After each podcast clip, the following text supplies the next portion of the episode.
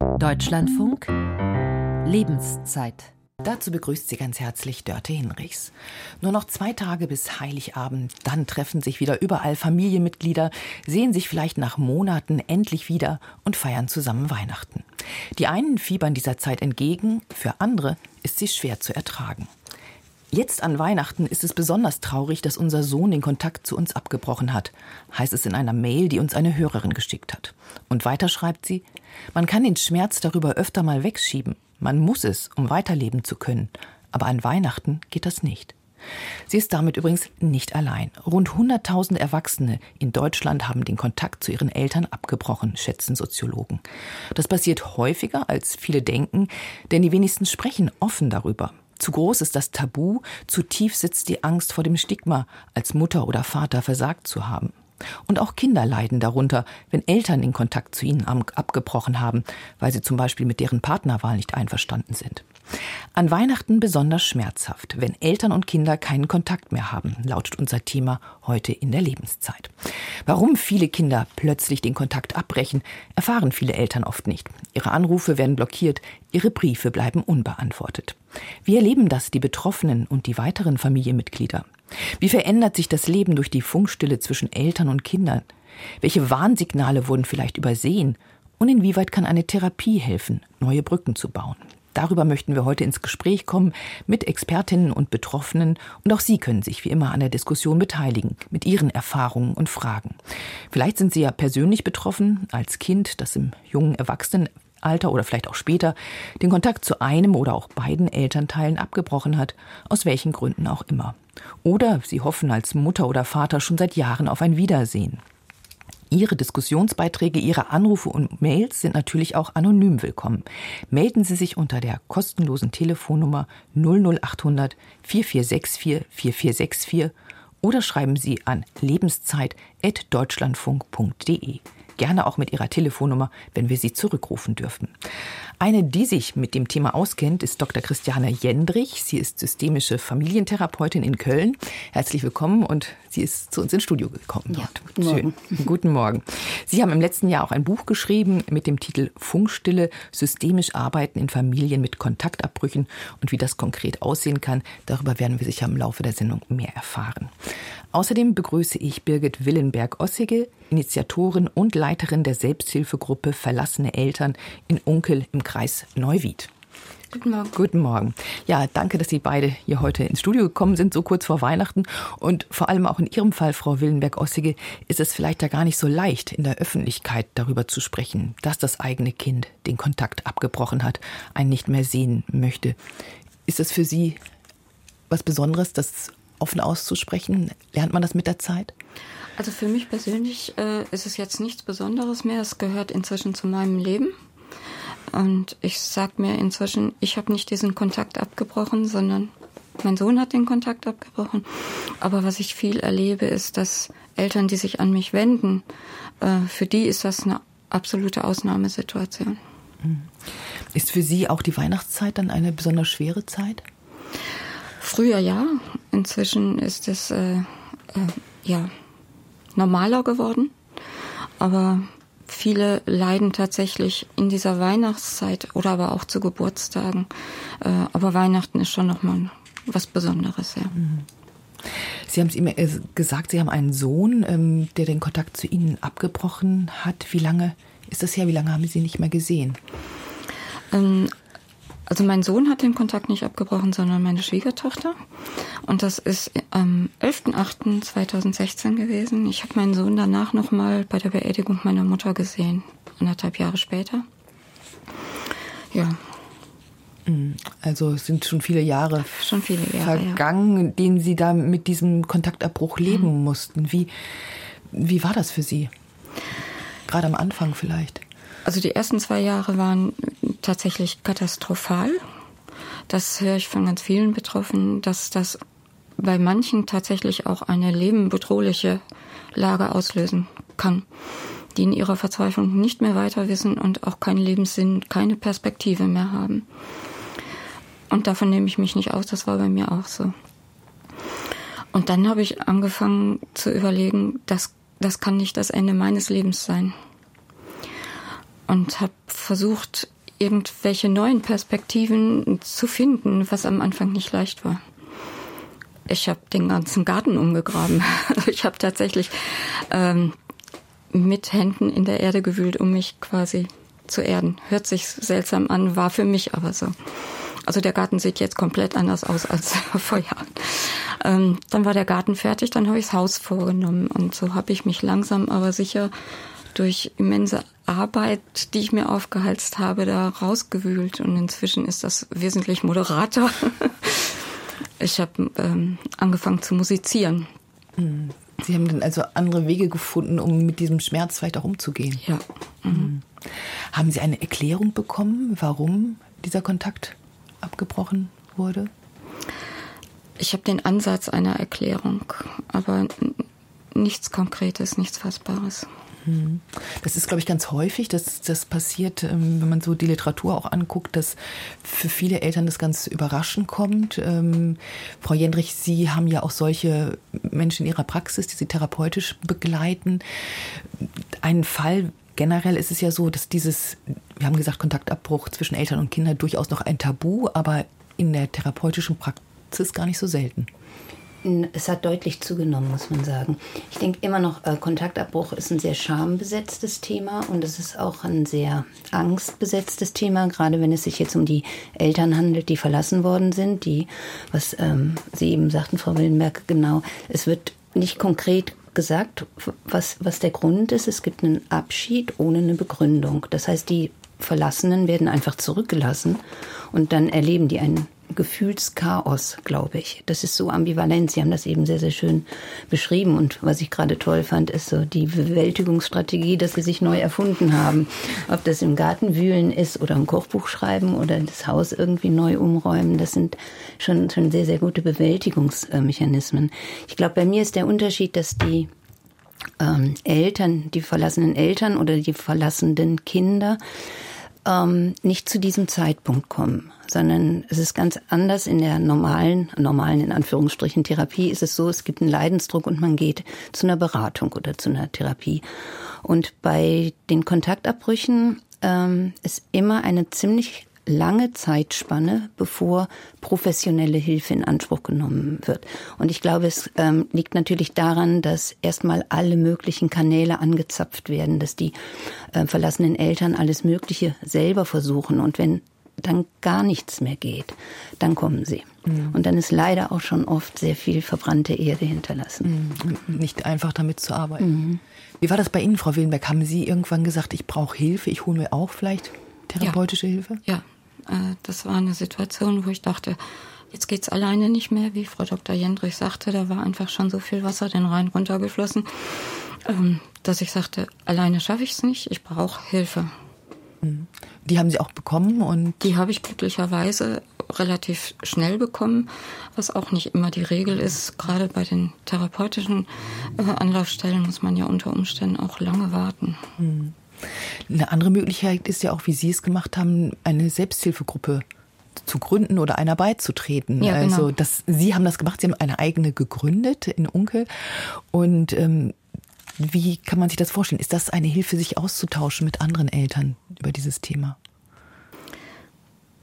Ja, mit anderen zu sprechen, die das gleiche Schicksal haben, stößt einfach untereinander auf ein anderes Verständnis.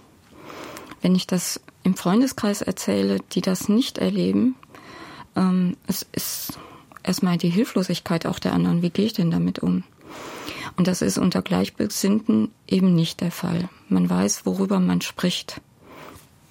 Und da ist die Hemmschwelle, dann auch das mal zu äußern, was in einem selber vorgeht und äh, was passiert ist, äh, die ist wesentlich geringer. Ja, die Hemmschwelle ist ja da wahrscheinlich auch im, im, normalen Alltag dann. Wir haben schon gesagt, es ist ein Tabu durchaus, auch wenn es, wie gesagt, äh, die Fälle offensichtlich zunehmen, mehr therapeutische Hilfe zumindest in Anspruch genommen wird.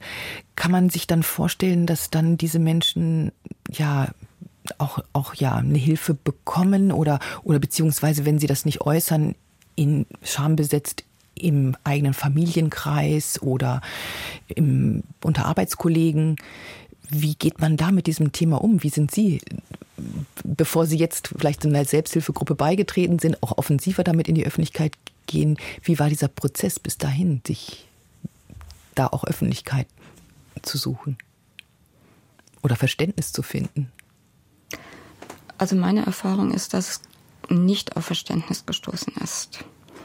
Ich habe ähm, sehr viel Anfeindungen tatsächlich erlebt von das bist du selber schuld. Und äh, ja, das hast du jetzt davon. Äh, und da bin ich aber nicht allein. Das, das ist einfach, glaube ich, auch aus der Hilflosigkeit tatsächlich der anderen. Und es ist, es wird als wieder natürlich empfunden, wenn Kinder sich von den eigenen Eltern, von der Mutter abwenden. Das ist ja nichts Normales. Und dann kommt ja auch, Entschuldigung, dass ich da reingrätsche, dann kommt ja auch so die normale Reaktion von außen. Was ist das denn? Was muss das für eine Mutter sein, dass ein Kind geht? Also, und was ist das für eine Familie? Man kann doch miteinander reden. Von außen sieht, ähm, ist da wenig Verständnis. Und ich glaube, wir müssen immer wieder die inneren Dynamiken der Familie verstehen, ähm, ähm, versuchen, um zu gucken, wie ist es zu diesem Abbruch gekommen. Und das deckt sich mit den Erfahrungen aus der Praxis bei mir auch, dass dieses schambesetzte Thema, dass das so eine Schuld, es wird eine Schuld zugewiesen. Und ich finde, man darf in diesem Thema nicht nach Tätern und ähm, Opfern suchen, sondern es, eigentlich sollen wir den Kontaktabbruch verstehen lernen. Da gibt es nicht diejenigen, die, also beide empfinden sich ja als Opfer oder auch werden vom anderen als Täter gesehen. Ne? Also dieses Schema greift nicht. Von außen wird das aber schnell so gemacht. Mhm ja vielleicht auch um sich abzugrenzen. Aber bei mir ist ja vielleicht noch heile Welt oder mhm. ähm, das ist ja auch ein besonderer Druck. Wir haben gesagt, über Weihnachten ganz besonders das Fest der Familie und gleichzeitig weiß man auch, äh, ja, in der stillen Nacht, da kracht es auch manchmal. Also ja. und ich habe irgendwo auch gelesen, dass diese Selbsthilfegruppen oft nach Weihnachten besonderen Zulauf ja. haben. Also das ist auch meine Erfahrung. Weihnachten ist ein ganz, ganz spezieller Zeitraum. Ähm, aber nach dieser Zeit, wenn das gesagt ist, dass das Fest tatsächlich katastrophal für, für die Betroffenen war, dann kommt so langsam die Erkenntnis, jetzt mache ich mal was. Mhm. Ja. Ich, also das deckt sich mit meinen Erfahrungen auch. Die Praxen sind nach Weihnachten voll. Mhm. Also nach den Sommerferien, wenn so Familien 24 Stunden, drei Wochen lang aufeinander gehockt haben, wenn es geht, noch im Karawan. Und ähm, nach Weihnachten, das zeugt von dieser ganz hohen, von diesem hohen Erwartungsdruck, glaube ich, der sowohl an Ferien als auch an Weihnachten eben, äh, gehalten wird. Und das denke ich auch. Weihnachten ist nochmal was Besonderes und Geburtstag ist individuell. Jeder hat irgendwann im Jahr Geburtstag. Aber an Weihnachten bündelt sich das. Es ist der 24. Dezember. Es gilt als das Fest der Familie, der Liebe, der Harmonie. Uns werden Bilder vorgespielt mhm. mit strahlenden Kinderaugen und, und äh, lächelnden Eltern und gerührten Großeltern und der Tannenbaum und die Geschenke und alle haben sich lieb und umarmen sich. Das, ich glaube, dann ähm, wenn das so ein Kollektiv ähm, ist, dann hat man als Person, die, ähm, also als ähm, alleingelassene ähm, Mutter oder Vater so das Gefühl, boah, alle anderen haben das, nur ich nicht. Und ich glaube, dass da sinkt man noch mal ein bisschen tiefer in so eine Einsamkeit rein. Und darum finde ich das großartig, ähm, eine Selbsthilfegruppe da zu initiieren und zu sehen, wir sind da gar nicht alleine. Das gibt's viel, viel häufiger, als wir glauben. Hm. Jetzt können Sie sich damit arrangieren, mit diesem Weihnachtsritual nach diesen Jahren, wo Sie sagen, okay, es war in den ersten Jahren besonders hart, jetzt, mhm. äh, Frau Wildenberg, können Sie da anders mit umgehen? Ja, ja. Mhm. Ähm, also ich habe ein, ein sehr nettes äh, familiäres Netzwerk, in das ich mit eingebunden worden bin. Ähm, ich erlebe, wie kleine Kinder langsam groß werden ich erlebe diese jungen Familie und ähm, das ist, kann genauso beglückend sein. Es ist halt eine neue Art von Beziehung, ähm, die man auch gut gestalten kann. Mhm. Jetzt begrüße ich unseren ersten Hörer am Telefon. Das ist Ralf Breyer. Schönen guten Tag, Herr Breyer. Ja, hallo, guten Tag. Guten Tag. Herr Breyer, haben Sie Erfahrungen, welche Erfahrungen haben Sie mit dem Thema Kontaktabbruch in der Familie? Ja, bei mir war das genau umgekehrt. Äh, da haben meine Eltern äh, sehr jäh den Kontakt zu mir abgebrochen. Genauer gesagt, mein Vater, äh, nachdem ich mich im ja doch relativ fortgeschrittenen Alter von 41 Jahren geoutet habe als homosexuell, ähm, habe ich im Grunde danach kein Wort mehr mit meinem Vater gewechselt. Das heißt, Ihr Vater hat von heute auf morgen den Kontakt abgebrochen? Deshalb? So ist es, so ist es ganz genau. Und in Folge äh, ist im Grunde der Kontakt äh, zu meiner gesamten engeren Familie, Mutter, auch äh, Geschwister, ähm, Tante, äh, Patentante, äh, war weg. War weg. Und der ist jetzt langsam erst wieder aufgebaut, nachdem mein Vater gestorben ist, vor drei Jahren, 2020. Äh, ähm, da gibt es jetzt wieder so vorsichtige Annäherungen. Das heißt, ähm, Sie hatten lange keinen Kontakt und haben Sie versucht, in dieser Zeit auf Ihren Vater zuzugehen oder einen Kontakt wieder zu ermöglichen? Das habe ich natürlich. Äh, das haben auch anfangs meine Schwestern. Ähm, äh, ich bin allerdings tatsächlich nie zu ihm vorgedrungen. Ich äh, bin äh, zu meinen Eltern gefahren, da ist mir meine Mutter in den Arm gefallen, nein, du kannst jetzt nicht mit dem Vater sprechen. Also das war ganz äh, irrational, ganz seltsam. Ich habe das ähm, einige Jahre probiert, sehr intensiv. Ähm, das war sehr zehrend, ähm, weil äh, ich, ich wusste zwar warum, aber es war trotzdem, also eine richtige Erklärung habe ich trotzdem nicht bekommen. Ähm, danach habe ich es noch brieflich probiert, äh, zuletzt 2018, habe aber auch nie auf meine Briefe eine Antwort bekommen. Wie ging es Ihnen damit? Also anfangs war das in der Tat schwierig, äh, weil äh, natürlich in dieser Zeit äh, hätte ich auch ein bisschen Unterstützung gebraucht und genau von den äh, Menschen, von denen man glaubt, mit denen man am engsten verbunden ist, kamen sie nicht. Dafür kamen sie dann von vielen Freunden, von, von Bekannten. Das war dann wieder ganz tröstlich. Ähm, irgendwann habe ich mich dann damit abgefunden, denn ich konnte es ja einfach nicht mehr ändern. Und äh, nachdem jetzt mein Vater auch äh, tot ist, ist das Ganze natürlich auch äh, mehr oder weniger ad acta gelegt. Denn ich meine, Dinge lassen sich jetzt tatsächlich nicht mehr klären. Hm. Ich finde das ganz spannend. Ich gebe es auch gerne mal in die Runde, weil Sie ja auch gesagt haben, das hat ja die ganze Familie äh, durcheinandergewirbelt, gesprengt. Frau Jendrich, das richtig, ist. Richtig. Also die Familie war im Grunde, das war auch bei uns sehr, sehr klassisch, äh, auch gerade Weihnachten, diese Familienfeste. Äh, Im Grunde ist diese Familie implodiert. Äh, und äh, das war danach nie wieder so, wie es vorher war. Das heißt, Sie sind dann natürlich auch Weihnachten nicht mehr mit Ihren Eltern Nein, in Kontakt gekommen. Natürlich nicht. Mhm. Genau. Ähm, wie ist es mit, ich äh, gebe das mal an Frau Jenrich weiter, mit diesen Familienmitgliedern, die ja auch betroffen sind? Ist es mhm. ganz oft so, dass ähm, ja, Geschwister sind ja involviert, vielleicht Großeltern, andere Familienmitglieder? Mhm. mhm. Ich finde das einen sehr heftigen Fall, muss ich wirklich sagen. Also verweist das Kind, auch wenn das Kind erwachsen ist, dass sich ein gesamtes Familiensystem dem unterordnet.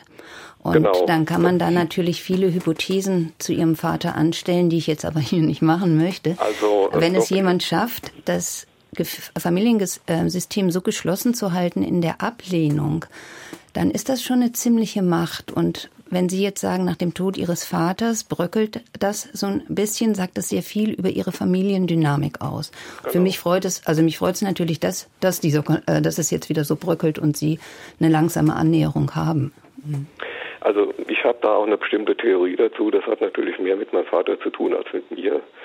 Ich war da vermutlich nur der Katalysator und äh, also meine Vermutung ist tatsächlich, dass mein Vater möglicherweise auch homosexuell war. Denn ich meine, die ganze die ganze Art und Weise, wie er reagiert hat oder nicht reagiert hat, äh, das, das, das lässt eigentlich nur diesen Schluss zu. Ja, denn äh, ich habe überall die Erfahrung gemacht, äh, jeder hat sich irgendwann mal wieder eingekriegt und auch wenn er das nicht tolerieren kann oder ähm, aber es gab dann in irgendeiner Form wieder Kontakt, aber hier gab es keine. Mhm.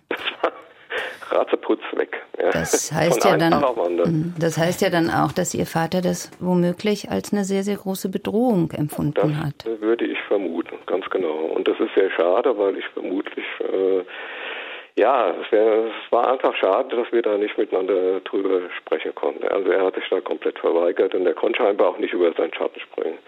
Und meine Mutter, äh, die das natürlich sehr belastet hat, äh, ist natürlich ein Opfer ihrer äh, ja nicht, nicht erfolgten Abgrenzung gegenüber meinem Vater geworden. Die, die konnte ich da auch emotional nicht lösen, offensichtlich. Meine Tante, das ist die Schwester meiner Mutter, die hat sich dann bei mir entschuldigt und konnte mir aber auch nicht genau sagen, warum das eigentlich so war, denn ich meine, die wohnen weniger, wenig, weder im gleichen Haus noch. Also das war schon sehr spannend. Ne? Also ich, ich habe tatsächlich meine Familie 2004 äh, das letzte Mal gesehen äh, bei der bei der Hochzeit meiner Schwester. Da war mein Vater nicht dabei. da habe ich gedacht, okay, jetzt, jetzt hat er kapiert, äh, er hat sich ins Ausgeschossen mit seiner, aber das Gegenteil war der Fall. Danach war ich isoliert. Es war mhm. ganz verrückt. Mhm. Ja. Aber gut, das ist jetzt, wie gesagt, das ist durch, aber ähm, es war schon eine sehr, ja. Heftige Zeit für Sie. Ja, sehr merkwürdige Erfahrung. Ja. ja. Ja, vielen Dank, dass Sie uns das geschildert haben und ähm, dass es eben auch diese Perspektive gibt, also dass auch Eltern eben den Kontakt abbrechen und ähm, das sehr viel schmerzhafte Spuren hinterlässt. Aber ich wünsche Ihnen auch jetzt, wenn Sie sagen, dass der Kontakt mit weiteren Familienmitgliedern jetzt wieder ein bisschen näher geht, dass das auch in Zukunft so bleibt. Danke für Ihren Anruf. Und natürlich können auch weitere Hörer sich melden, kostenfrei unter 00800 4464 4464 oder eine Mail schreiben an lebenszeit.deutschlandfunk.de. Wir wollen weiter diskutieren, auch gleich nach den Nachrichten. An Weihnachten besonders schmerzhaft, wenn Eltern und Kinder keinen Kontakt mehr haben. Wie ist das für Sie? Haben Sie das persönlich schon erlebt? Haben Sie sich irgendwo Hilfe gesucht? Aus welcher Perspektive auch immer, wir können gerne darüber reden und sind gespannt, was Sie zu diesem Thema beizutragen haben.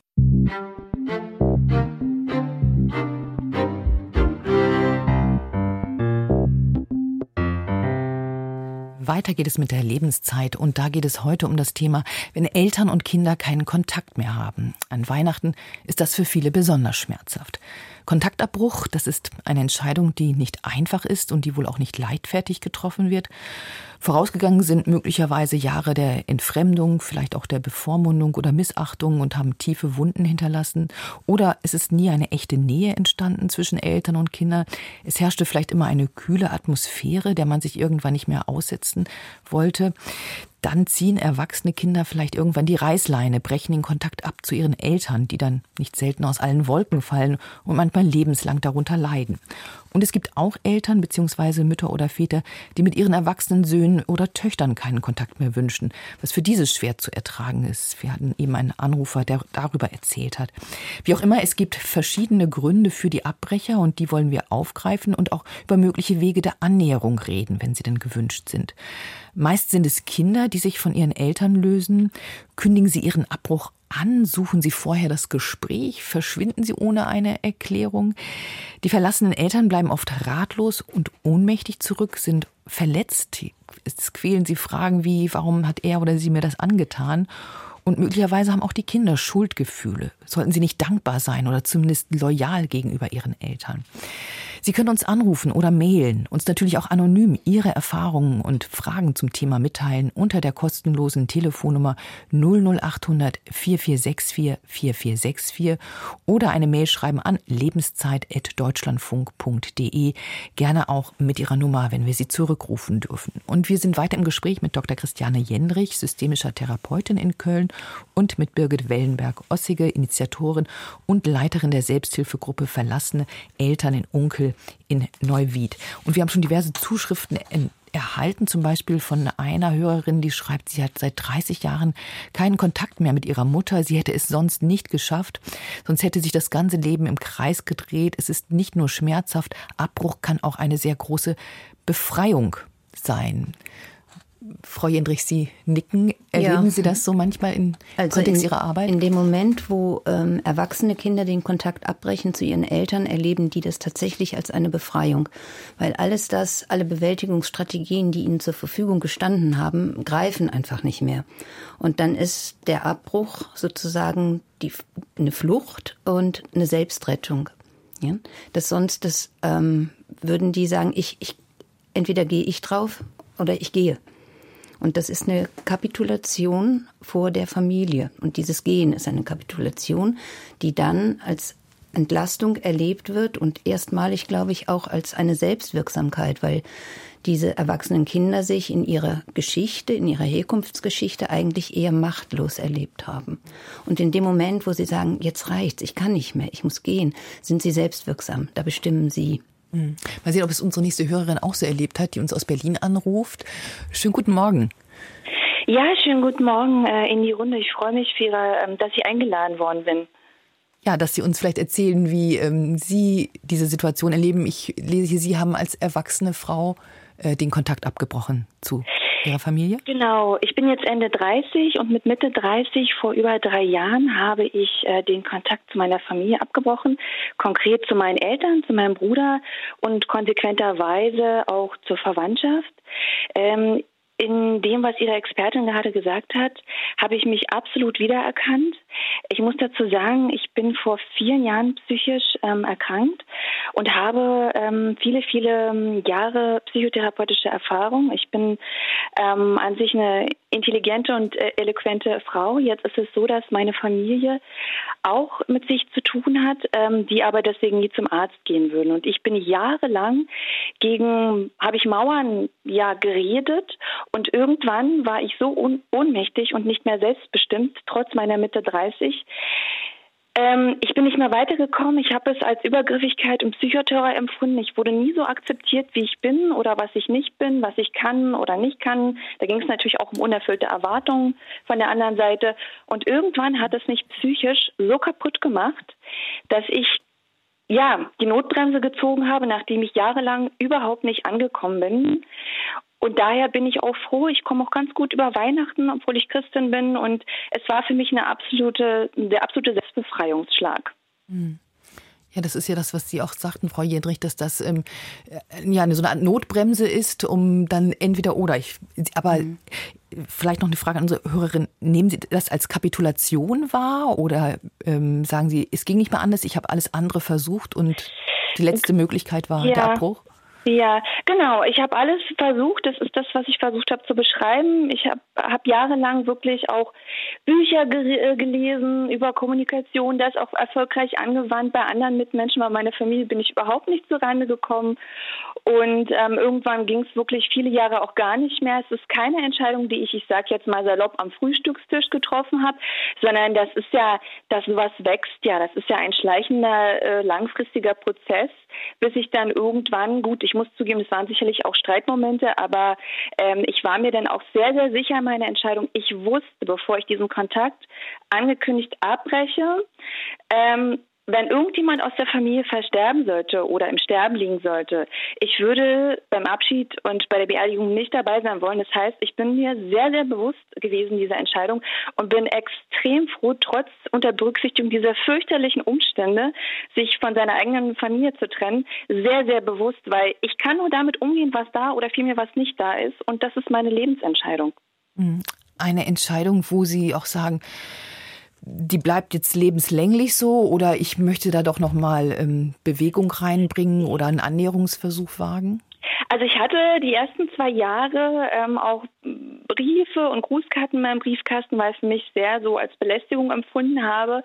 Nein, also ich wusste, das ist für den Rest äh, des Lebens auf jeden Fall, weil meine Familienmitglieder sind so, das ist natürlich bei jedem individuell sehr unterschiedlich, dass die sich auch, also die haben sich nie Hilfe gesucht und auch, ich habe es mehrfach angeregt, da war immer ein Ablocken da, weil sie selber haben ja auch mit sich zu tun, mit, mit psychischen Problemen und da war überhaupt, also gar kein Zugang kommunikativ mehr möglich, überhaupt gar nicht jahrelang nicht.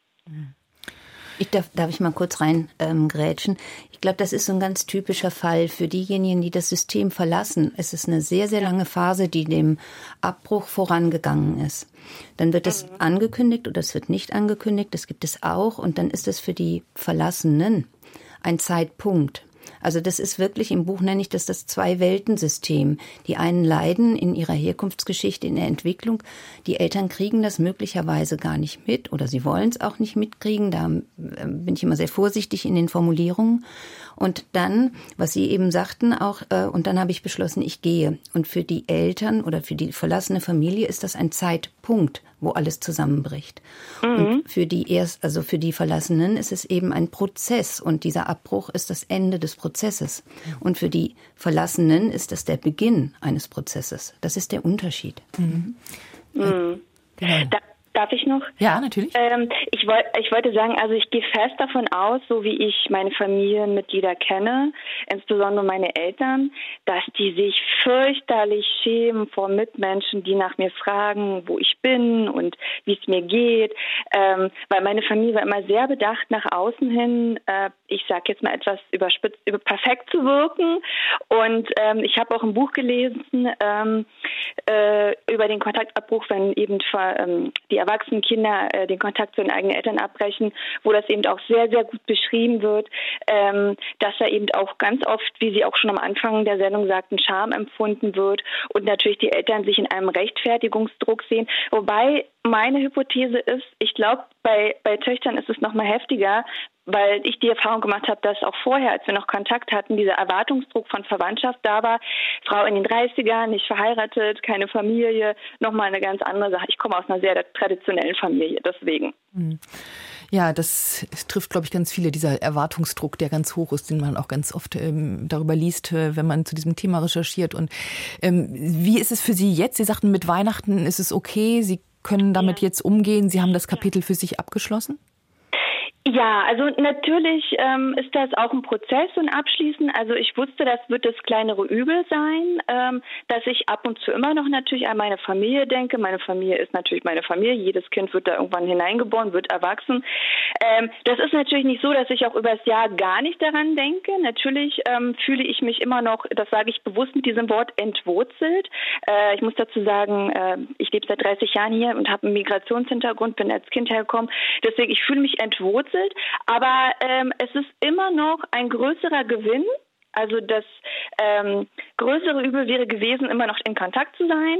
Und insofern kann ich sehr gut damit leben und komme über die Weihnachtsfeiertage und weiß, wozu es für mich gut war. Mhm.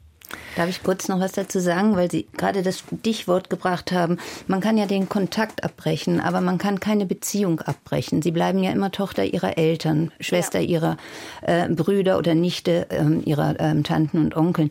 Und das ist, glaube ich, nochmal so ganz wichtig. Der Kontaktabbruch heißt nicht, dass es einen Beziehungsabbruch gibt, sondern es wird einfach die ähm, Annäherung beziehungsweise die ähm, Auseinandersetzung ähm, wird gestoppt. Mhm. Ja. Mhm. Ja. Genau. Die Probleme bleiben. Ja, die Probleme Ja, bleiben. und die Familie auch. Die Familie auch, ja, genau. Ja, vielen Dank, dass Sie uns Ihre Erfahrungen geschildert haben aus der Sicht einer Tochter, die den Kontakt abgebrochen hat zu ihren Eltern und dafür, ja. Ich bedanke mich recht herzlich, dass Sie mich in die Sendung genommen haben. Ich höre Sie sehr gerne Schön. und äh, wünsche Ihnen noch eine schöne Sendung und schöne Feiertage. Danke, das wünsche ich Ihnen auch ganz herzlich. Und jetzt äh, ist, der, ist ein nächster Hörer an der Leitung. Jonas Heinzelmann ruft uns aus Schwerin an. Schönen guten Tag, Herr Heinzelmann. Ja, schönen guten Morgen. Ähm, auch ich freue mich, dass ich hier zu Wort kommen darf. Ich wollte auch mal einen Gedanken, einen kleinen anderen Gedanken zu der Diskussion beitragen. Ähm, es gibt ja auch viele Kinder, deren Eltern sich dann trennen.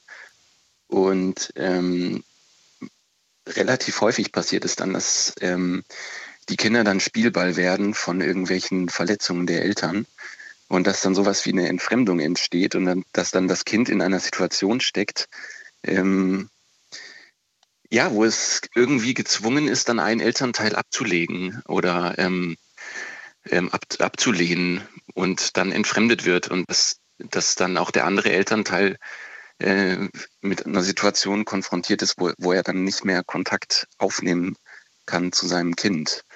Und ähm, ja, das ist ganz furchtbar, finde ich.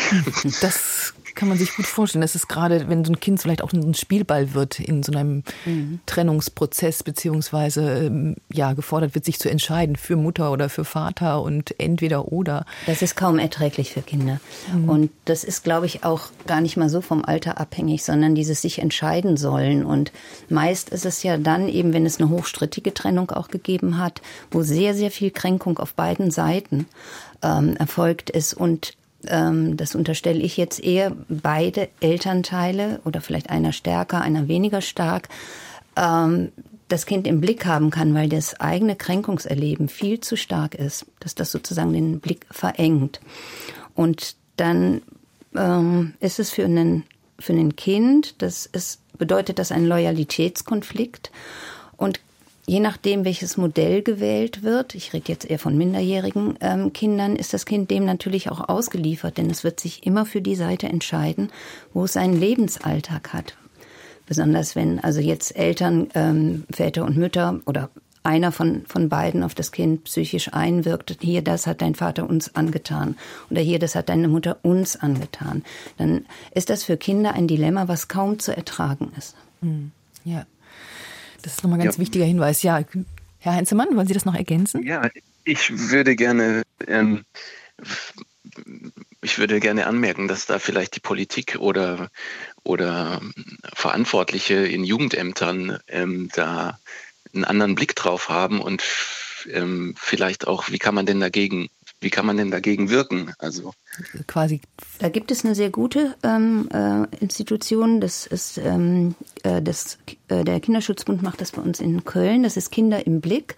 Das ist ein Seminar für hochstrittige Eltern, wo beide Elternteile getrennt in dem, im Seminar sozusagen sind und ähm, dazu geführt werden, wieder das Kind mehr in den Blick zu nehmen. Das ist schwer, wenn es, wenn es so schwere Kränkungen gibt. Hm. Aber vielleicht eine Möglichkeit da, Hilfe zu finden ja. und vielleicht auch ja, Kontaktabbrüchen mhm. vorzubeugen. Mhm. Also ganz, ganz herzlichen Dank, Herr Heinzemann, dass Sie uns darauf hingewiesen haben. Und das ist vielleicht auch der Moment, wo wir gucken können, bahnt sich sowas eigentlich an? Was kann man machen, damit es vielleicht gar nicht erst zu einem Kontaktabbruch kommt? Ähm, Frau Willenberg, haben Sie irgendwie was geahnt, ähm, dass möglicherweise der Kontakt zu Ihrem Sohn mal abbrechen könnte? Nein, es kam, ähm, also am Anfang war die Beziehung auch zu meiner Schwiegertochter eine sehr harmonische. Ähm, und dann fing es irgendwann an, etwas schwieriger zu werden. Aber dass, ähm, dass mein Sohn den Kontakt abbricht, das war nicht in meiner Vorstellungskraft, nein. So dass sie auch gar nicht äh, hätten irgendwie vorbauen können nach dem Motto, oh, jetzt knirscht es aber, ich muss jetzt gucken, dass diese Beziehung ähm, wieder ins Reine kommt? Nein. Hm. Nein. Ja, Sie sagen jetzt in dem Fall, eine Schwiegertochter gibt es da, die, da kommt jemand von außen in das Gefüge rein. Das passiert ja häufig durch neue Partner.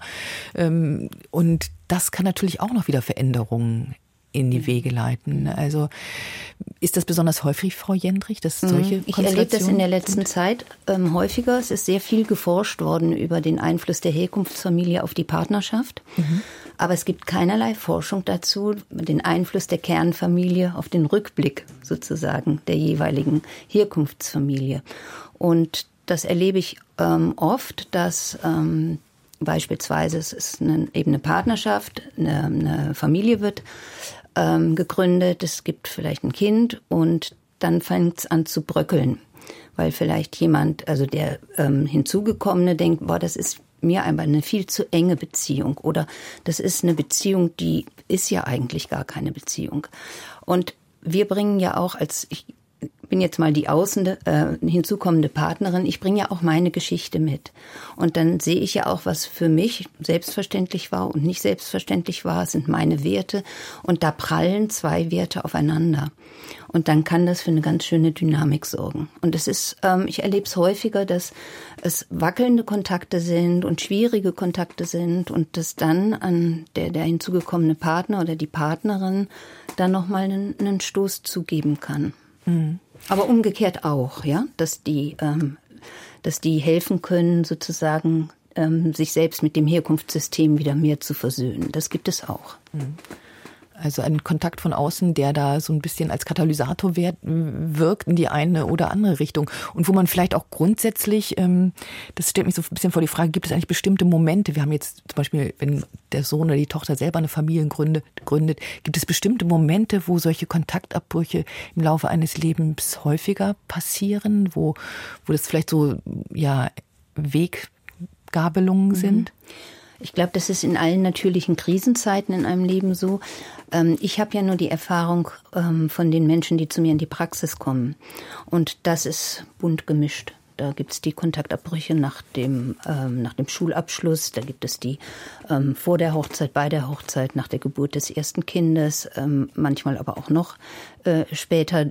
Das, also jede, jeder Kontaktabbruch ist unglaublich individuell. Da kann man irgendwie nicht, ähm, hatten wir ja auch drüber gesprochen, mhm. Frau Willenberg, so, ja. das ist immer eine spezielle Geschichte ne? und keine, also ähm, was sagten Sie, Muster? Ich glaube, in ja, Ihrer also, Selbsthilfegruppe. Ja, also ja. ein Muster ist schwer zu erkennen. Mhm. Das, was die Gruppenteilnehmer eint, ist eben, dass sie den Kontakt nicht mehr haben zu den Kindern, aber dass jeder seine individuelle Geschichte mitbringt. Mhm.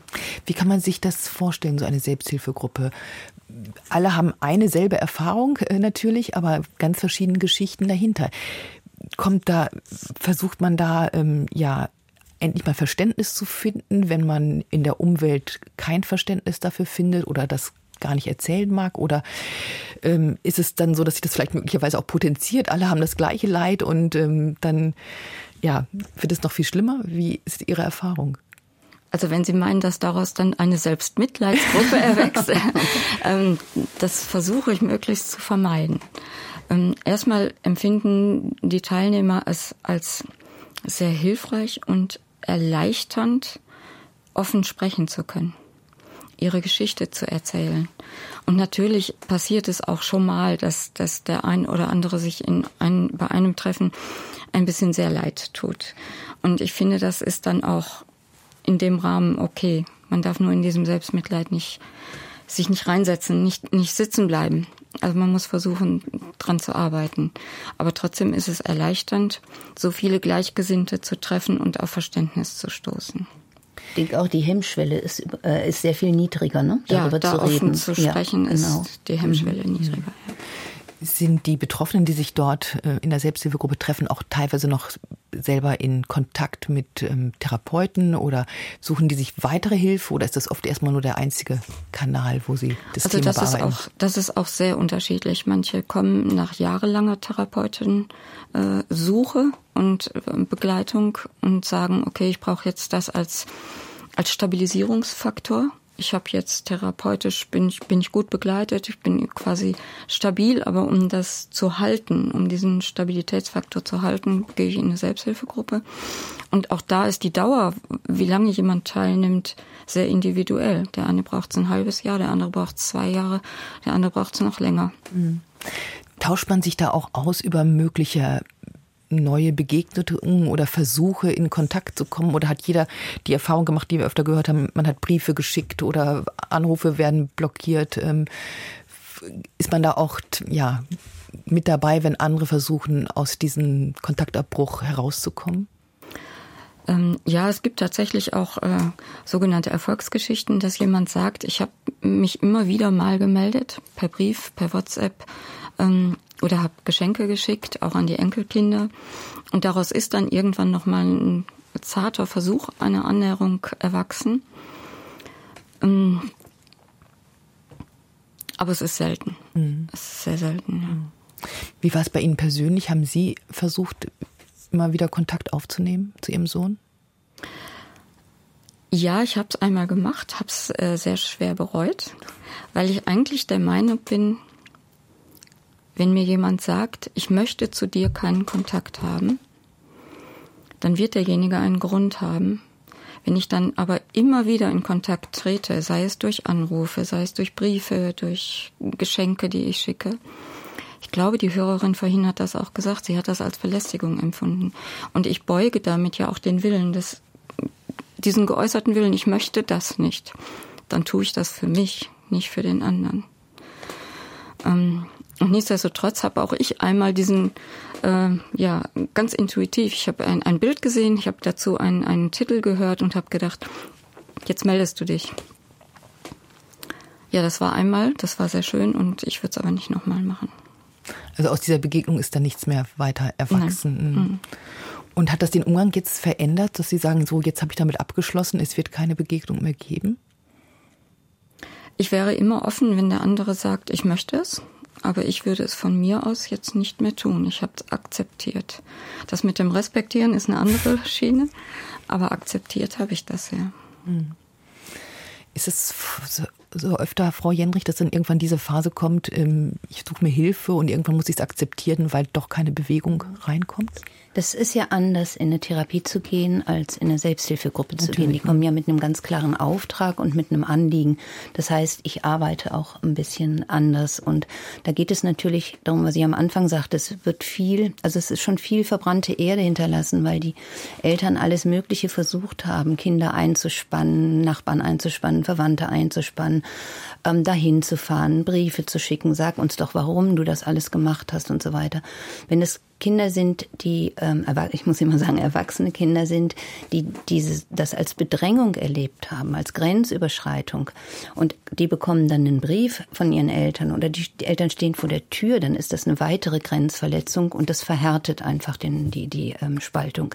Das heißt, die sagen, Nee, gar nichts. Deshalb ist mein erster Rat ja auch immer, dass ähm, ich sage, im Moment bitte gar nichts machen. Also mhm das muss man natürlich aushalten als Elternteil. Ja, ja und das ist auch das Härteste, glaube ich. Das ähm, auszuhalten und nichts tun zu können oder glauben, nichts tun zu können. Und durch diese Not ist es ja auch so, dass die Eltern auf manchmal aberwitzige Ideen kommen.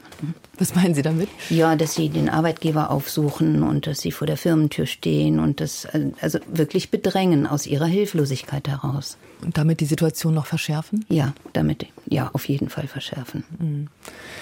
Ja, ein Thema, was sehr berührend ist in der Weihnachtszeit, aber natürlich auch das ganze Jahr über. Wir haben gemerkt, ähm, das ist nicht einfach damit umzugehen für beide Seiten. Wenn Sie Erfahrung haben mit dem Thema Kontaktabbruch zwischen Eltern und Kindern, können Sie uns anrufen unter 00800 4464 4464 oder uns aber auch eine Mail schreiben an lebenszeit.deutschlandfunk.de. Natürlich auch mit Ihrer Nummer, wenn wir Sie zurückrufen dürfen. Sie können uns schildern, wie Sie Ihre Erfahrungen sind und vielleicht auch, wenn es Möglichkeiten der Annäherung gegeben hat, wie man vielleicht doch auch wieder in Kontakt gekommen ist. Auch das ist spannend zu erfahren. Deutschlandfunk Lebenszeit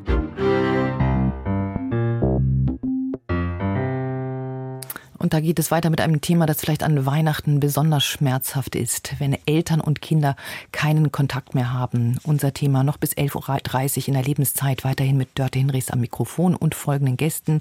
Dr. Christiana Jendrich, systemische Familientherapeutin in Köln, die auch ein Buch geschrieben hat, Funkstille, systemisch arbeiten in Familien mit Kontaktabbrüchen und mit Birgit Willenberg-Ossige, Initiatorin und Leiterin der Selbsthilfegruppe Verlassene Eltern in Unkel im Kreis Neuwied. Und wir wir haben schon ja viele Perspektiven gehört und ähm, wollen natürlich auch darüber sprechen, unter welchen Bedingungen können Kinder und Eltern vielleicht sich wieder neu begegnen. Wann ist das möglicherweise auch keine Option mehr? Und von wem auch immer dieser Kontaktabbruch ausgeht, er hinterlässt auf beiden Seiten Spuren, das haben wir gehört. Und ja, welche Gefühle damit verbunden sind, verändern die sich möglicherweise mit der Zeit? Geht es Ihnen besser oder schlechter damit? Wo haben Sie sich vielleicht Unterstützung geholt? Das würden wir auch gerne von Ihnen wissen. Sie können uns Ihre Erfahrung, Ihre Fragen schildern. Sie sind willkommen unter der kostenlosen Telefonnummer 00800 4464 4464 oder schreiben Sie uns eine Mail an lebenszeit.deutschlandfunk.de. Gerne auch mit Ihrer Telefonnummer, wenn wir Sie zurückrufen dürfen. Und wir haben ja viele Mails bekommen und ähm, manchmal auch sehr lange Geschichten. Ich versuche mal aus einigen zu zitieren. Ähm, hier schreibt uns ein Sohn, auch ich musste vor einem halben Jahr den Kontakt zu meinem Vater abbrechen. Als wenn das nicht schlimm genug wäre, erfahre ich nur Unverständnis bis Protest von jeder Person, die davon weiß oder erfährt. Der Hinweis, du bist doch nun lange genug beleidigt gewesen, gehört hier zu den freundlichsten Bemerkungen. Gleichzeitig wird mein Vater grundsätzlich als Opfer angesehen, obwohl die urteilenden Personen ihn nicht oder nur zum Teil kennen und grundsätzlich das Verhältnis zwischen ihm und mir überhaupt nicht kennen. Diese gesellschaftliche Stigmatisierung verschärft meinen Schmerz. Wir haben ja vorhin schon darüber gesprochen, dass das ja ein, ein Stigma ist und dass ja andere gerne darüber urteilen von außen und ähm, die Betroffenen sich da ja überhaupt nicht gesehen fühlen. Und das wie gesagt, der Kontaktabbruch an sich ja schon schmerzhaft ist und dann nochmal die, die gesellschaftliche Wahrnehmung. Ist das ein doppelter mhm. Schmerz? Ja, das trifft natürlich nochmal mehr, weil ähm, der Abbruch erfolgt ja aus einem Leiderleben heraus. Und dann auf Unverständnis zu stoßen, auf wenig Empathie von außen, das gibt einem nochmal so einen K.O.-Schlag. Also Da würde ich denen ähm, natürlich schon wünschen, dass es auch Menschen gibt, die genau zuhören.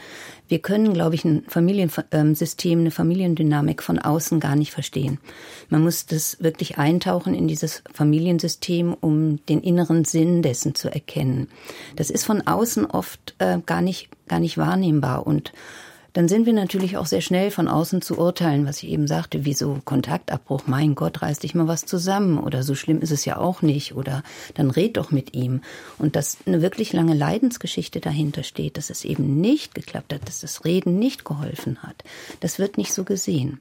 Und es hinterlässt natürlich auch, die, ähm, hinterlässt es bei den ähm, Ansprechpartnern auch ein Gefühl der Hilflosigkeit.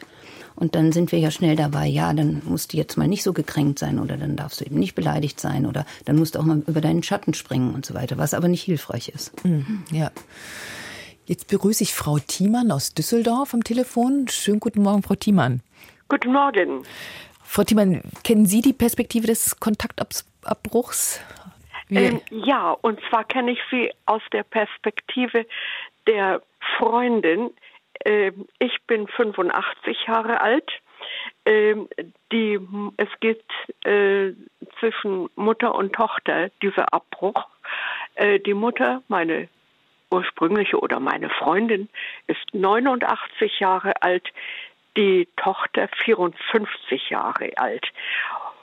Und ich habe des Öfteren versucht ähm, zu vermitteln, manchmal auch mit Erfolg, wobei es dann eben so war, ja, dass ähm, letztendlich ich irgendwo die Böse war, aber es geht ja gar nicht um mich, sondern es geht um diese beiden Mutter und Tochter. Und mir täte es so wahnsinnig leid, wenn die Tochter eines Tages, lange kann es ja naturgemäß nicht mehr dauern, nicht mehr allzu lange, äh, am Grab ihrer Mutter stehen würde, müsste, ja, und dann die großen Schuldgefühle kämen.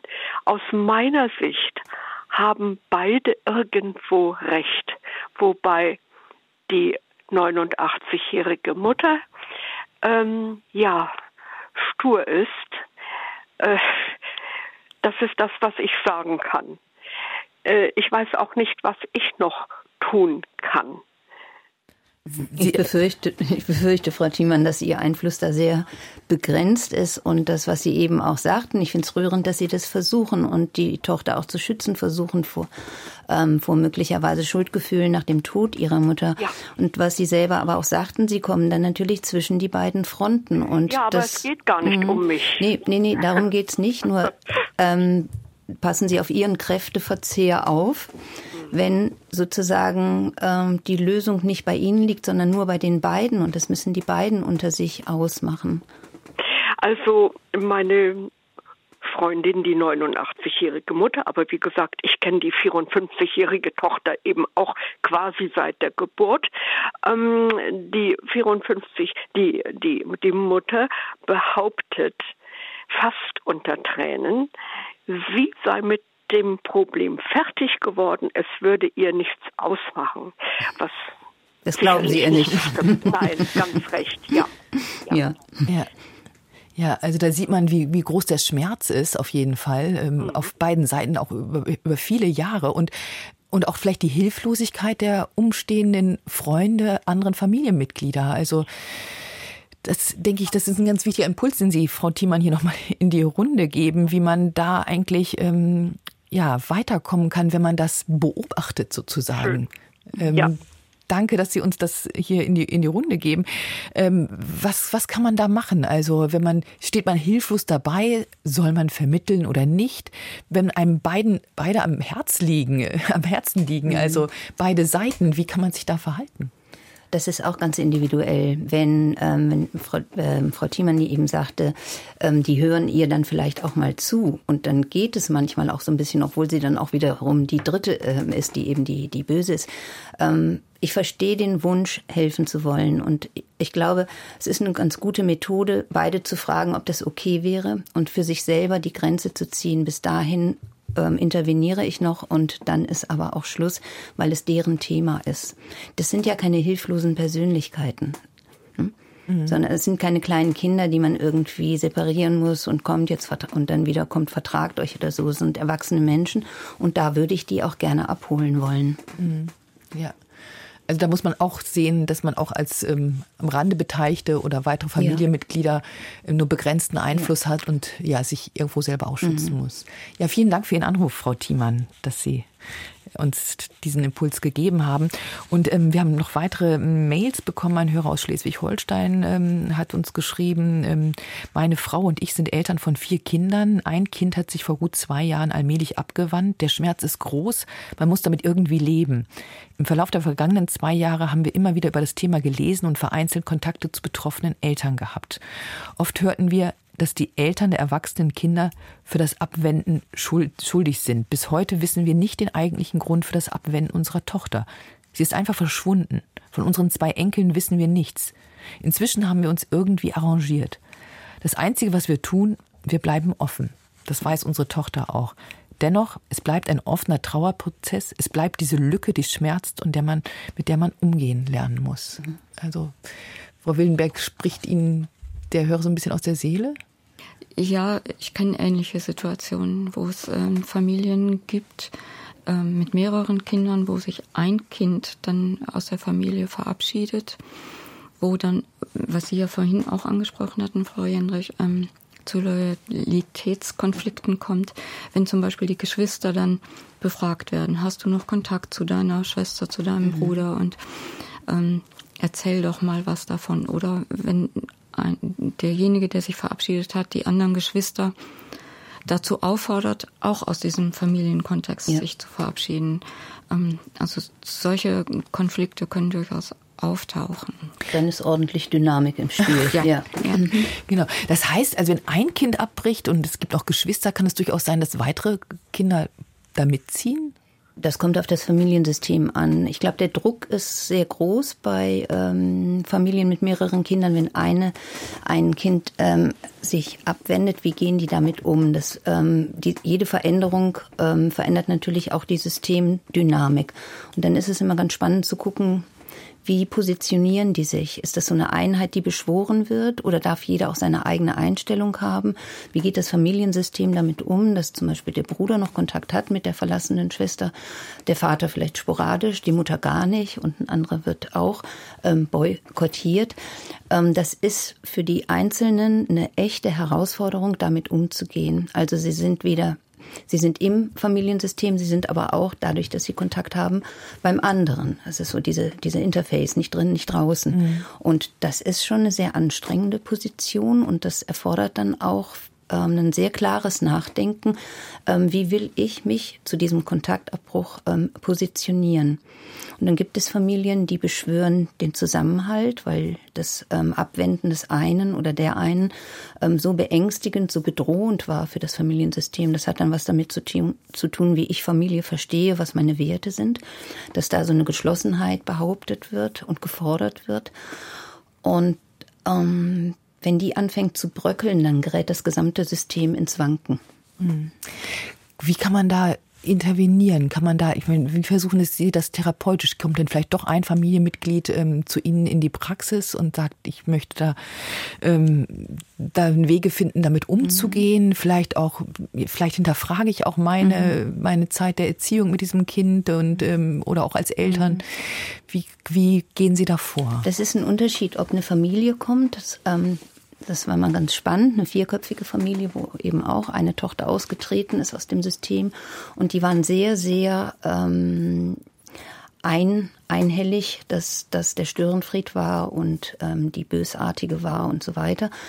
Und das wurde richtig beschworen. Und so im Verlauf mehrerer Sitzungen kam dann so raus, dass der Bruder aber doch ähm, einen heimlichen Kontakt hatte und dass die Mutter das doch anders sah. Und dann ist das für die Familie eine echte Herausforderung, weil der Schutz der, der Gemeinschaft nicht mehr da ist und die müssen sich alle neu positionieren. Und wenn eine Familie, also wenn beispielsweise verlassene Eltern kommen, steht in allererster Linie eigentlich immer nur die Würdigung des Leids. Ja, die kommen ja dann, wenn nichts anderes mehr gefruchtet hat. Und das Leid ist auch oft wirklich immens. Und bevor das sozusagen nicht ausreichend gewürdigt ist, würde ich mit einer Einladung doch auf die Vergangenheit zu schauen überhaupt gar nicht weit kommen. Mhm. Und von daher ist das so die, ich nenne es immer das, das Drei-Phasen-Modell. Ähm, im, Im Moment steht die Gegenwart mit dem ganzen Leid, was da erlebt wird. Und dann geht es darum, wie gehe ich damit um? Wie ähm, kann ich das integrieren in mein Leben? Was habe ich für Bewältigungsstrategien? Und wenn das sozusagen gesättigt ist, dann kann man anfangen, ein bisschen in die Vergangenheit zu schauen. Was waren denn die Knoten in den Beziehungen? Was könnten denn mögliche Anteile von mir gewesen sein?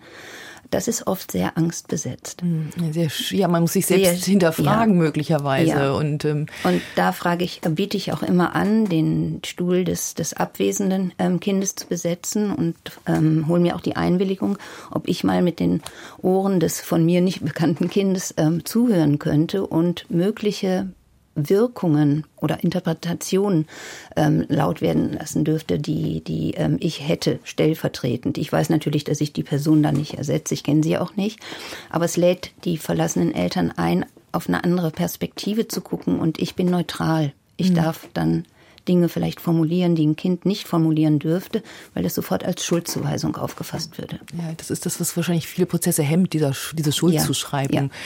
Frau Willenberg, Gucken Sie auch manchmal, dass Sie sagen, oh, ich versuche mal die Perspektive meines Sohnes einzunehmen? Definitiv. Ich habe mich sehr viel äh, damit beschäftigt. Wie ist er mit mir groß geworden? Wie hat er sich entwickelt? Wie war die schulische Laufbahn? Wie ist der berufliche Einstieg gewesen? Welche Erwartungen hatte ich an meinen Sohn? Hat er die erfüllt? Hat er die nicht erfüllt? Und das, was die Frau Dr. Jendrich gerade sagte, das ist schon so, dass dieser Perspektivwechsel einfach wahnsinnig schwer ist. Ja, ich muss ja aus mir selbst raustreten und gucken, was habe ich denn da gemacht? Und ähm, jeder möchte sich ja selber auch gerne nicht unbedingt schlecht darstellen. Das ist auf beiden Seiten gleich, egal ob es die Eltern oder die Kinder sind. Jeder hat doch ein Selbstbildnis von sich und das ist nicht immer unbedingt das Böse Besetzte, sondern jeder möchte gut dastehen. Ja. Und dieser Perspektivwechsel, der ist auch. schwer. Der mhm. ist einfach schwer. Mhm. Aber notwendig, definitiv finde ich ihn. Ja, sonst gibt es keine Entwicklung. Ja. Mhm. Ja. Mhm. Jetzt haben wir eine Hörerin, Stella Rauscher, am Telefon. Schönen guten Morgen, Frau Rauscher. Guten Morgen, hallo. Ich lese gerade, Sie melden sich als Schwester einer Betroffenen. Ist ja, genau. Richtig? Erzählen Sie Ihre Geschichte. Ähm, genau, also ich, äh, meine Eltern sind geschieden ähm, ich war sehr jung und ich habe eine ältere Schwester. Und ähm, mit meiner älteren Schwester hat meine Mutter eigentlich auch schon seit äh, ihrer Teenagerzeit keine, äh, keinen Kontakt mehr. Und mein Vater ähm, auch immer wieder nur sehr sporade. Also jetzt genau zu Weihnachten, das ist genau das Thema. Und mit meiner Schwester habe ich halt auch relativ wenig Kontakt, beziehungsweise ist der auch immer wieder so wechselhaft. Also total viele Komponenten. Ich kann, äh, ich schreibe die ganze Zeit mit in der Sendung. ähm, und ähm, ja, es ist total genau das, was Sie gerade beschrieben haben. Ähm, ich habe nicht das Gefühl, dass ich mich positionieren muss, aber es ist so schwer, es auszuhalten. Also mittlerweile habe ich auch die Regeln, dass wir teilweise nicht übereinander reden. Also ich möchte nicht von meinem Vater gefragt werden, wie geht's der Schwester oder auch das nicht von meiner Mutter. Aber es ist total schwer, ähm, weil ich halt selber auch dann ja in so Konflikte komme ähm, und es manchmal so schwer ist auszuhalten, weil ich dann eher so ein lösungsorientierter Typ bin. ähm, genau und dann ähm, ja denkt man ja irgendwie auch an den Tod und an die Zukunft und ähm, fragt sich auch, okay, kann man es nicht irgendwie lösen und das zu akzeptieren, dass es wirklich vielleicht keine Lösung gibt, ist sehr, sehr schwer. Mhm. Ja, oder dass die Lösung nicht in Ihnen liegt, sondern eigentlich in den Parteien, die ähm, sich da ähm, im, im Kontaktabbruch befinden. Ich finde das auch eine sehr schwierige Position für Sie, mhm. immer wieder abzuwägen, was, was darf ich jetzt sagen, was darf ich nicht sagen. Und ich ähm, fand das schön, was Sie gerade sagten. Da muss ich mich positionieren, da muss ich gut auf mich aufpassen ähm, und auch Regeln einfach aufsetzen, Grenzen ziehen. Ja. Mhm. ja. Das ist, glaube ich, hilfreich für die eigene Stabilität dann. Ja. ja. Sprechen Sie mit Ihrer Mutter, mit Ihrem Vater darüber auch, ähm, über diesen Kontaktabbruch? Ähm, ja, auf jeden Fall. Also der ist immer regelmäßig ähm, Thema. Ähm, manchmal kann ich gut darüber sprechen, aber ähm, ja, wenn es dann wieder heißt, ähm, ja, ach, ich schicke jetzt, ich schicke deiner Schwester jetzt doch nochmal ein Paket, was soll ich denn da reintun? Äh, weiß ich dann auch, sage ich aber wieder, das weiß ich ja nicht. Ich habe ja selber so schwierig oder so einen wechselhaften Kontakt mit ihr. Ich glaube, schwierig ist dann halt auch, wenn das, das Thema psychische Erkrankungen kommt, die dann vielleicht auch noch mit reinkommen. also nicht diagnostiziert oder so, wo ich dann immer wieder sehe, okay, es, kommt da schon eine Verbitterung bei Eltern rein oder ähm, wie geht man überhaupt mit Konflikten um? Ich glaube, das ist so ein Riesending in Familien ähm, und auch bei uns. Also wie, wie redet man über Konflikte? Und auch jetzt, dass ich jetzt hier angerufen habe, habe ich schon wieder tausend äh, Fragen in meinem Kopf. Oh Gott, jetzt äh, werden alle sauer auf mich sein, ähm, weil ich das jetzt hier ausge, äh, ausgetreten habe oder halt darüber gesprochen habe. Aber ja, also ich versuche es halt irgendwie mal auszuhalten und mal nicht. Aber es kommt auf auf meine Verfassung und die meiner Eltern ja, an. Und es ist ja ein Thema, was ganz viele bewegt, auch als Familienangehörige, wie wir schon gemerkt haben ja. in dieser Sendung, dass es auch, auch ganz weitere Kreise zieht und schwer mhm. auszuhalten ist. Ja, und Sie sind ja keine Verräterin. Also das wird oft so empfunden. Ja, ich verrate ja. meine Familie, aber das tun Sie nicht. Ich finde es geradezu ähm, sehr, sehr mutig und ähm, sehr eindrucksvoll, dass Sie das tun, weil es ein Thema ist, was in unserer Gesellschaft so vorherrschend ist, aber immer noch ein bisschen tabuisiert wird. Mhm. Und ich glaube, es wäre sehr viel einfacher, einfacher, wenn wir da offener drüber sprechen könnten. Ja. ja. Insofern vielen Dank für Ihren Anruf und ähm, ja, auch mit der Hoffnung verbunden, dass ja, Sie das besser ertragen können oder dass der Kontakt sich möglicherweise auch zum Positiven verändert.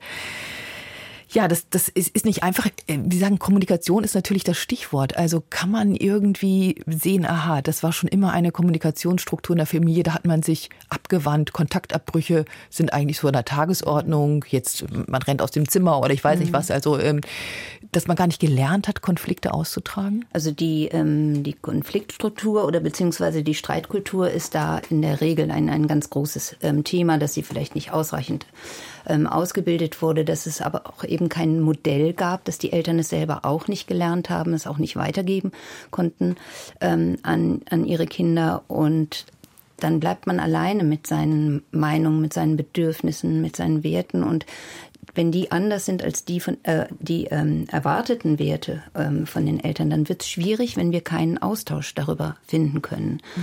Und das ist sehr häufig, das findet sich sehr häufig in den Familien, dass die ähm, Streitkultur nicht besonders gut ausgebildet war. Mhm. Und oft über Generationen sich das manchmal ja, auch schon genau. weiter also auch trägt. Eine, ja, manchmal eben auch eine geringe ähm, Konfliktbereitschaft oder ähm, Konfliktfähigkeit. Das ist das kommt ja immer darauf an, wie sehr werde ich, fühle ich mich verstanden von meinen Eltern, wie sehr werde ich gesehen, wie sehr werde ich um meiner Selbstwillen geliebt und nicht aufgrund meiner ähm, Leistungen oder auch eben wie übergriffig kann Liebe sein oder wie kränkend. Mhm. Wir haben noch eine Mail bekommen von ähm, ein, einer Mutter. Vor ungefähr zwei Jahren fragte mich, für mich völlig überraschend, mein 32-jähriger Sohn, ob ich mit ihm eine Mediation machen könne, da er mit unserer Kommunikation nicht zufrieden war. Ich war sofort einverstanden. Wir haben zwei sehr fruchtbare Sitzungen mit einer Mediatorin gehabt. Wir können uns immer wieder auf diese Sitzungen berufen, wenn mal wieder etwas schief läuft. Vielleicht konnte ein Kontaktabbruch dadurch vermieden werden. Ja, das heißt aber ja, dass er den Konflikt angegangen ist genau. mit seiner Mutter. Das heißt, es ist so ein proaktives Verhalten.